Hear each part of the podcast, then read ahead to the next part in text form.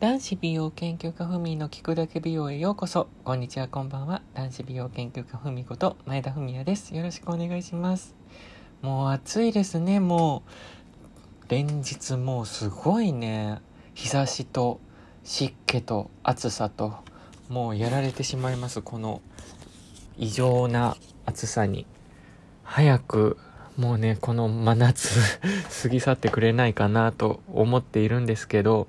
皆さん、夏こそね、スキンケアは保湿が大事だっていうことはご存知でしたか？そうなんですよ。もう案外皆さん、夏っていうのは、もう汗とかね、もう湿気とかでベタつきやすくなっちゃうので、もう保湿とかはもう、なんて言うんだろう。ちょっとせずにさっぱりした化粧水だけのスキンケアをされる方とかって結構いらっしゃると思うんですけど、それはね、もう逆に肌に対して、肌にとっては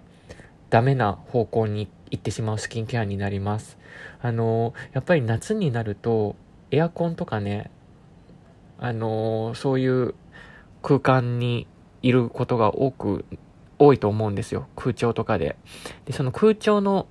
風の影響でお肌っていうのは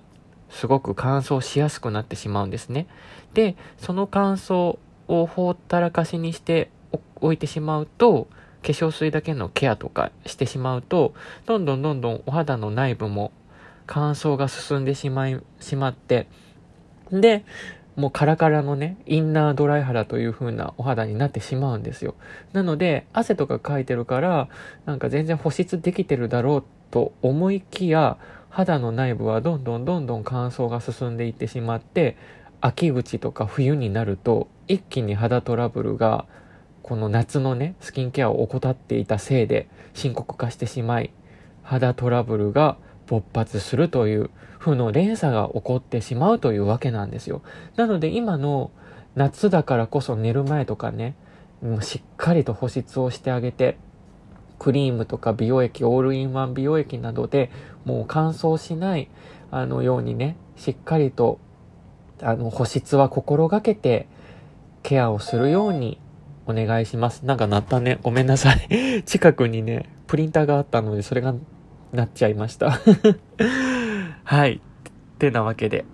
今週はこの辺までです。男子美容研究家ふみでした。また次回聞いてください。ごきげんよう。